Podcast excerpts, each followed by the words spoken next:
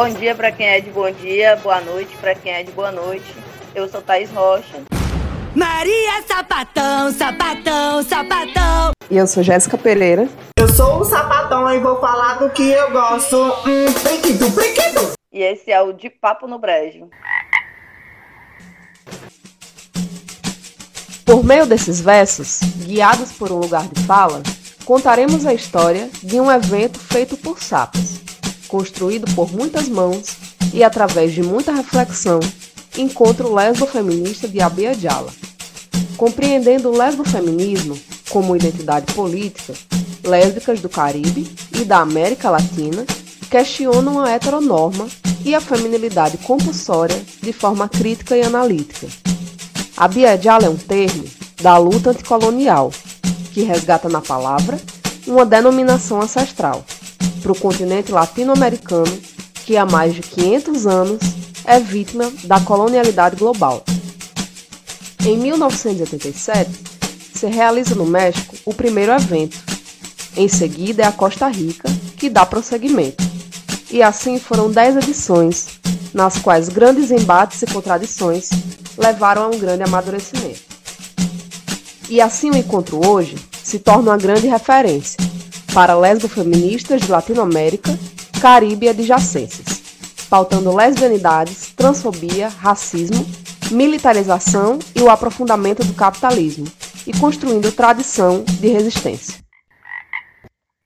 E hoje, para falar desse encontro super potente, trazer aí duas convidadas sapatões maravilhosas, Anne Ganzala. Eu sou sapatão! E Angela Donini. Jéssica! Para iniciar, queria que vocês contassem um pouco da história do encontro, como foi que ele surgiu, qual o objetivo dele, qual a abrangência que tem, né? Quem, quem participa desse encontro e de que maneira que ele é organizado. Posso contar uma parte, né? Porque também não acompanhei as histórias dos encontros desde, desde a sua origem. Na memória do encontro que foi o último, que foi na Colômbia, existe ali um resgate que foi bastante interessante, né? Que esse trabalho que foi feito no décimo encontro, ele possibilitou esse percurso pela história dos outros encontros. E isso é interessante, é, tanto como resgate, também como problematização, talvez, dos pontos em que as coisas tenham ficado muito centrais, tenham ficado nas bordas, né? Então, acho que é útil por esses dois movimentos. Y ahí, así, un primer encuentro le aconteció en 1987 no México. El primer encuentro se realizó en 1987, donde se abordaron dos problemáticas fundamentales. La necesidad de separatismo con la izquierda y el movimiento gay, que reproducían esquemas, modelos patriarcales y misóginos, y la necesidad de fortalecer un lesbianismo político a partir de entender la heterosexualidad como una cuestión política que atraviesa todos los órdenes de la vida. Depois aconteceram encontros. Ah, o espaçamento ele teve variações, ele não manteve uma é, essa perspectiva de a cada dois anos, como muitas vezes é o desejo, né? Ele percorreu Costa Rica, Porto Rico, Argentina, Brasil. Em Brasil teve o encontro em 99, aí México em 2004, Chile 2007, Guatemala 2010, Bolívia 2012 e a Colômbia 2014.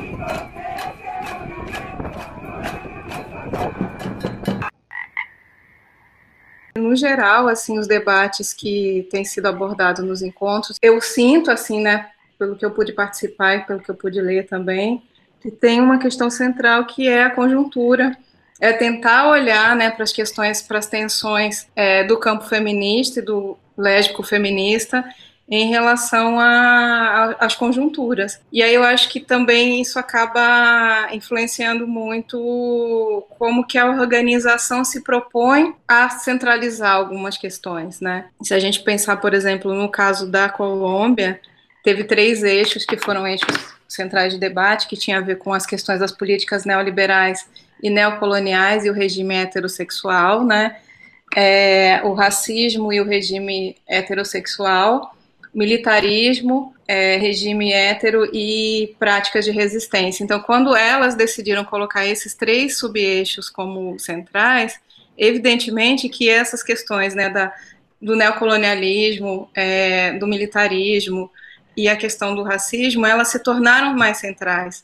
Né? Diferente, por exemplo, do encontro da Guatemala, as questões não estavam tão organizadas dessa maneira, né? É, foi meu primeiro encontro, né? E eu acompanhei assim várias questões que foram tensas, como todas que estavam ali acompanharam, né? No sentido de que havia uma estrutura de um encontro mais no formato de mesas expositivas, então também as lideranças elas estavam muito mais existia uma hierarquia maior, digamos. Eu acho que o encontro ele foi caminhando é, ao longo do, dos tempos para uma coisa cada vez menos institucional, embora seja um encontro autônomo, embora seja um encontro que convoque quem se sentir convocada, eu tenho uma impressão de que ao longo do tempo ele foi ficando é, menos hierárquico e menos institucionalizado. E aí eu vejo que na Colômbia a participação ela estava já num lugar um pouco distinto do que as trajetórias iniciais marcaram embora eu também não conheça a trajetória mais do início mesmo, né?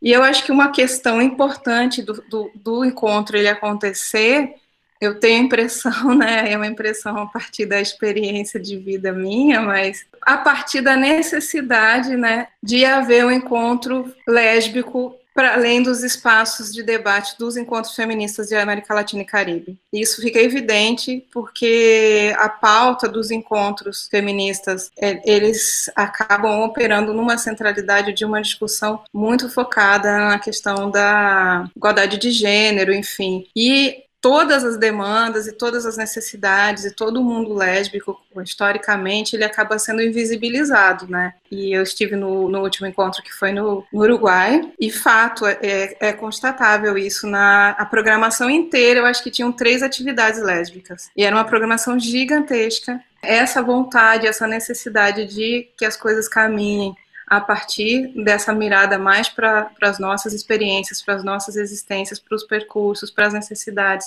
para a construção de políticas relacionadas com as narrativas lésbicas, eu acho que é a questão central de por que, que os encontros eles começam a acontecer. E vem, de fato, né, daquela problematização dos anos 80, de várias é, ativistas negras lésbicas que já vinham colocando a não suficiência desse feminismo hegemônico para manejar e trazer as pautas, né? Então, quando isso vai se convertendo efetivamente na experiência prática dos encontros, eu acho que é quando começa a acontecer o encontro lésbico feminista. Por outro lado, a questão do racismo, por exemplo, eu percebi na Guatemala, ela estava bastante invisibilizada Houve até uma, um ato, uma manifestação, uma mobilização lá no encontro. O encontro da Colômbia já se tornou um dos eixos centrais. Como é que vocês avaliam qual é o impacto do encontro lésbico-feminista nos movimentos de lésbicas, de mulheres bissexuais, como um todo na América Latina? Eu acho que tem um impacto muito poderoso, né, no sentido de que Há uma conexão muito forte entre todas. O encontro em Colômbia foi o primeiro encontro que eu fui e do qual eu tive notícia na prática, chegando lá, porque até chegar lá eu não tinha ideia do que era estar em um encontro realmente lésbico. Eu só cheguei porque houve uma bolsa para ativistas é, lésbicas, fossem artistas, fossem negras ou indígenas. Para mim, isso já foi realmente um espanto, né? A questão da, da raça, hoje já é uma coisa mais comum, né? Todas as organizações trazendo essa proposta né, de inclusão, mas né, em 2014 não era algo comum de ver organizações pensando em raça como uma demanda mesmo social, de que pessoas pretas não estão em todos os lugares porque não tem condição de pagar por uma passagem de avião, como se auto mantém um espaço. Foi algo que para mim me, me chocou de ver que há essa possibilidade. Então, eu cheguei através através disso, de uma política realmente de inclusão, né? Porque quando você permite o acesso de uma pessoa a um espaço, a um lugar, a um outro país, você está permitindo que ela fale, né? Que sua voz seja escutada para além da sua condição social. Não era uma elite falando sobre algo, era pessoas de diversas localidades, diversos lugares, trazendo também sua perspectiva. Não é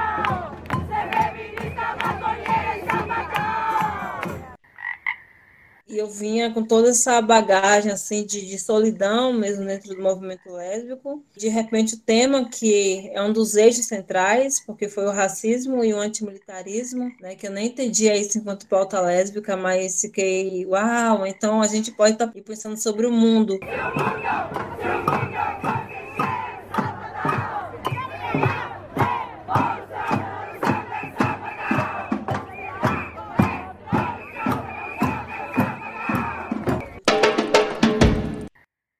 Então, para mim foi muito importante ver como lésbicas estavam articulando né, sobre os governos, sobre a própria militarização. Eu só fui me dar conta do quanto nós, né, aqui da periferia, que crescemos com a presença da, da polícia sendo o único braço do Estado, entender que isso já é militarização, a gente se acostumar com isso e não se dar conta de que a gente vive um Estado extremamente militarizado, com, com abuso da polícia, dos corpos que eles matam, e que inclusive eu achei, me acostumei com a ideia de preto morrer, né? De quais são os frutos na prática, né? Para além dessa integração, acarreta muitas experiências que a gente que participa acaba trazendo, né? Desses encontros para os coletivos e para os movimentos que a gente faz parte, retornar desses encontros com uma outra perspectiva. Existe algum direcionamento? Se existem encaminhamentos de pautas coletivas que acabam se sobressaindo dentro do encontro como um todo, desses frutos, né? De criação de redes de mulheres lésbicas e, e, de mulheres feministas, não só no Brasil, mas na América Latina como um todo, né? Porque esse encontro repercute. Como a Anne estava dizendo, é, esse, essa questão transformadora da vida, ela é fenomenal, assim, e de ter esse espaço para olhar para os nossos processos enquanto é, Latinoamérica e Caribe, enfim, é impressionante, assim, essa questão do militarismo, por exemplo, ela estava já atravessando todos os espaços da vida no Brasil, todos, né? Tinha todo o processo da Copa, é, das Olimpíadas, mas já vinha em curso também de outras maneiras. Já há muito tempo, no caso do Rio, por exemplo, a questão das UPPs, no lidar com a vida cotidiana né, dos espaços comunitários, é, não mais por meio das, das mobilizações comunitárias, mas sim por meio da militarização. É, mas isso eu não sentia, por exemplo, é, que era uma questão e uma urgência, embora na, nas manifestações tenha sido, né, em relação à Copa, que o Brasil vivenciou isso, então isso centralizou talvez, né, o debate, mas uns espaços para você passar um tempo se dedicando a, inclusive, mexer com mapas olhando para isso, pensando na militarização do território, pensando como que a vida, então, vai, a vida lésbica vai se agenciar, os nossos afetos, as nossas é, famílias ou as pessoas das comunidades vão manejar esses efeitos e como outros que foram conversados também lá no encontro, né, a questão das monoculturas e os impactos nas comunidades. Então, essa dimensão, ela é muito transformadora porque você está tá sentado ali com mais de 200, mais de 300 sapatonas, né, com experiências muito distintas, tentando elaborar isso que está atravessando a vida. Então, essa elaboração no coletivo, ela dá para eu acho que ela dá para a vida assim uma hipersustentação, de também é, a gente conseguir colocar isso na nossa vivência cotidiana. Nos encontros em si, formalmente, tem sempre plenárias, né, para cada uma das proposições dos eixos, tem longas plenárias. Na Guatemala teve uma plenária que eu acho que ela durou mais seis horas. As plenárias também se concentram muito, muitas vezes eu vejo que existem tentativas de manutenção, né, de, uma, de certas visões e de muita resistência a que algumas pautas elas se convertam em centrais, né, eu vejo, por exemplo, como a, a questão toda racial teve esse percurso até que de fato ela teve numa centralidade maior na Colômbia, e a questão trans, por exemplo, é uma questão que sempre foi muito complexa, os embates foram muito fortes. Eu acho que para minha vida, por exemplo, e para os círculos que eu convivo, os lugares que eu trabalho, que eu atuo, o fato de ter estado nesses encontros me transformou radicalmente. É, eu, por exemplo, comecei a trabalhar com as questões de é, descoloniais, dando aula na universidade, há muito tempo. Agora, hoje em dia, é uma questão que tem sido bastante presente na, nos espaços acadêmicos. Mas eu comecei a partir desse encontro com Gildergues, com Oti, conhecê-las, de ver que esses pensamentos eles estavam já sendo sistematizados por essas pessoas a partir da experiência vivida, da experiência lésbica, feminista, vivenciada na, nos, nos espaços, que é diferente da gente ler um livro e transpor esse livro para uma sala de aula de uma maneira fria, de uma maneira arrogante, elitista. Para mim tem sido uma transformação na vida é, radical, assim, que ela transbordou totalmente para os espaços que eu convivo. Antes de ir para o encontro, eu não me afirmava enquanto artista, nem imaginava como é possível viver né, de arte, uma arte que fala sobre amor entre mulheres negras, então, eram duas coisas muito limitadas para pessoas muito limitadas. Quando eu consegui chegar lá, foi quando eu percebi que talvez o que eu trouxesse fosse, fosse uma coisa que tivesse também um lugar no mundo, né? Fosse uma coisa não somente importante para mim, fa poder falar sobre os afetos de pessoas né, não brancas, como saber que tinha outras pessoas que se sentiam identificadas com isso. Então, a partir de ter sentido que, que algo que eu fazia também era uma forma política de de demonstração, de entender a arte enquanto política, principalmente porque foi um encontro muito artístico, né? Em que muitas das propostas tinha que ser explicada de forma artística, o que tornou o encontro menos pesado do que foi, já que era um encontro que estava fazendo história em tornar o eixo principal, né, de, de uma história, né, que é sobre lésbicas em algo que também que não é sobre exatamente sexualidade, gênero e sexualidade, mas sobre raça. Claro que houve muita gente que foi contra porque não entendia a importância de trazer esse tema para os debates não somente entre pessoas negras, indígenas, né, pessoas racializadas, mas, mas pessoas brancas também, né, principalmente porque a gente estava começando a se, a se entender enquanto a Biadiala, né, enquanto pessoas, e todos nós temos uma história e ancestralidade em comum, né, fazemos parte de uma história e ninguém surgiu do agora, ninguém surgiu do nada. Então é muito pesado, assim, que pra gente, enquanto pessoas negras, falar sobre, sobre racismo e principalmente sobre racismo nas relações entre lésbicas, né, enquanto espelho dessa sociedade que a gente vive, fosse uma coisa exatamente necessária, mas não era o que parecia. Houve muita resistência, muita gente entendeu isso enquanto ah, elas querem dividir o movimento e não entenderam a importância da gente mexer em algumas feridas para conseguir achar uma cura em comum. E foi essa a tentativa mesmo de vamos curar essas feridas, vamos curar nossas relações. Foram entendidas enquanto elas querem separar, elas querem desfocar o tema. Eu vim para esse encontro para falar sobre você, eu vim para esse encontro para falar sobre minha experiência enquanto lésbica. Até mesmo porque ainda está sendo um, um debate, né? As pessoas brancas entenderem-se enquanto cor também não cor, se tratando de paleta de cores, mas enquanto identidade. Isso foi, na real, o que me aproximou de Angela, né, de Ju, né, das meninas que estiveram lá e que estavam também é, desse lado, porque no final desse encontro já estava, o encontro já estava completamente dividido no final entre as mulheres brancas estavam bufando né, de raiva porque não, não admitiam que o tema principal tenha sido sobre racismo né? E queriam, e toda vez que elas faziam um movimento de mostrar o quanto antirracista eram, né? Elas traziam uma experiência muito white savior, onde eu estava lá e salvei, e que não cabia mais que não cabia que havia uma equipe muito bem preparada, assim, em termos raciais, não ficar mais nesse, nesse ritual de passar pano, de deixar passar e de ser mais decisiva nas coisas que realmente queria, né?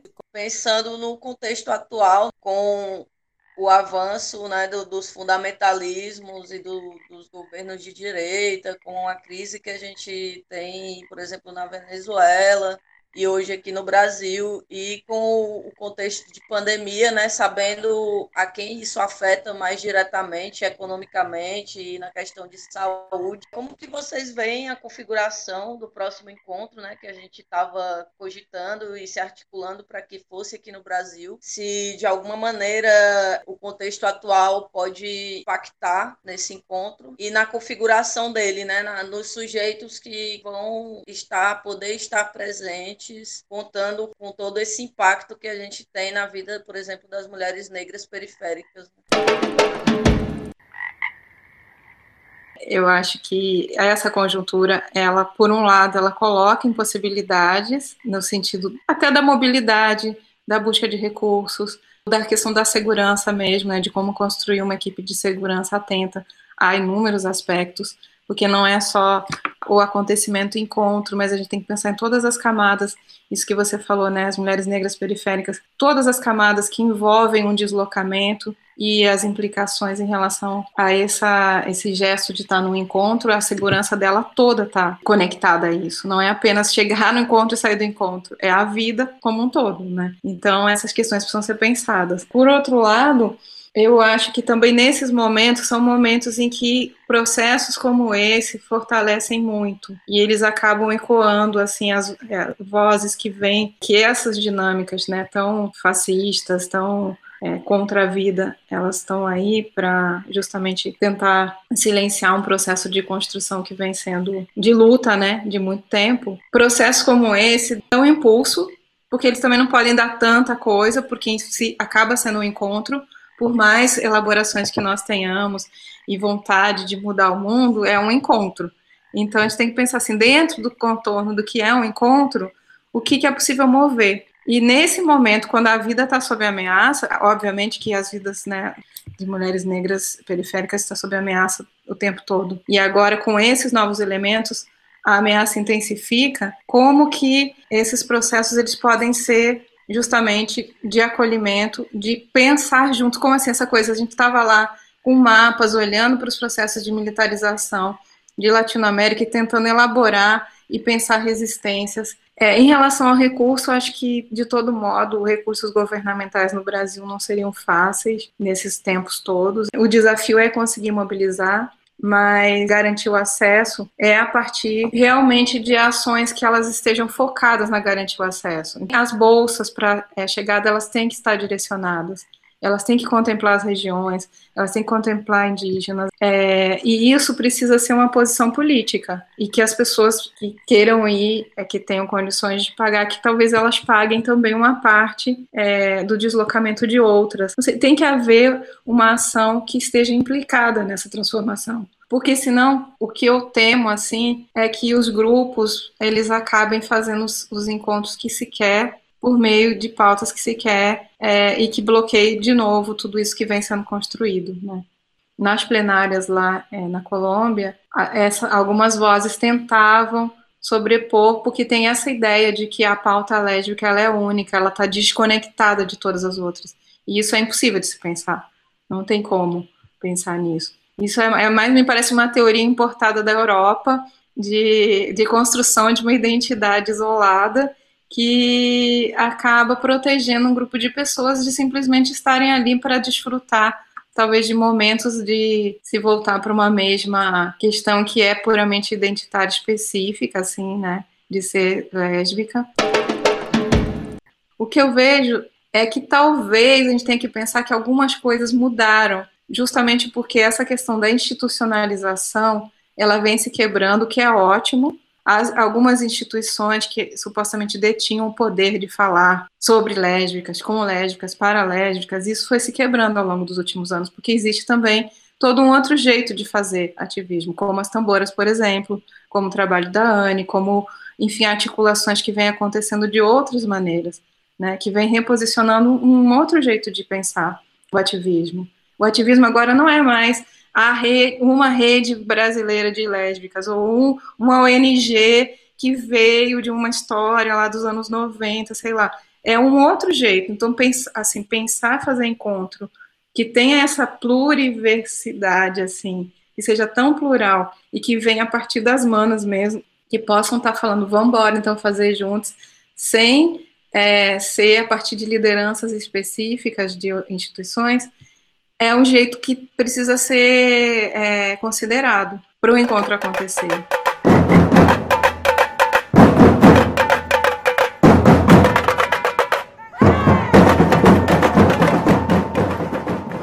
Eu queria falar uma coisa que assim me, tra me transformou também de um jeito muito mais profundo, que também tem a ver com é, eu consegui olhar para os meus próprios fantasmas de medos e inseguranças é, e vulnerabilidades em relação a muitas coisas, assim, do mundo sapatão. Os encontros também contribuíram muito, assim, para isso. É uma dimensão muito, assim, difícil de a gente até colocar ela em invisibilidade, né? Colocar palavras, enfim a partir do, de estar nos encontros, de poder trocar e encontrar algumas pessoas que eu encontrei é, que eu aprofundei a relação, me reposicionei na vida assim de maneiras incríveis. Realmente contribuiu para meu refazimento de algumas dores e, e coisas difíceis.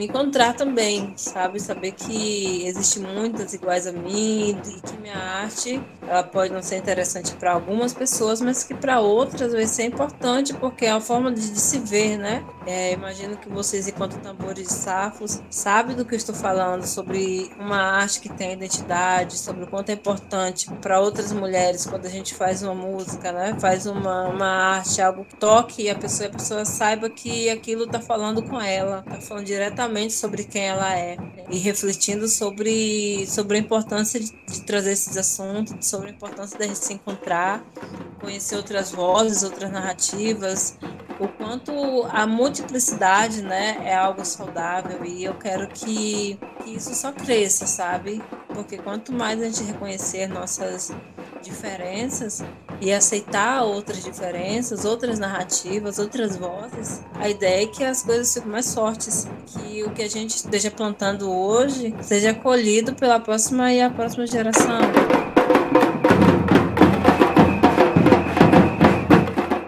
Esse episódio usa o áudio de Shakira Reis, Batucado Tremenda Revoltosa, Dani Bond e Valesca Popozuda. A produção e o roteiro é de Thais Rocha e Jéssica Pereira, e a edição de som é de Flávia Soledade.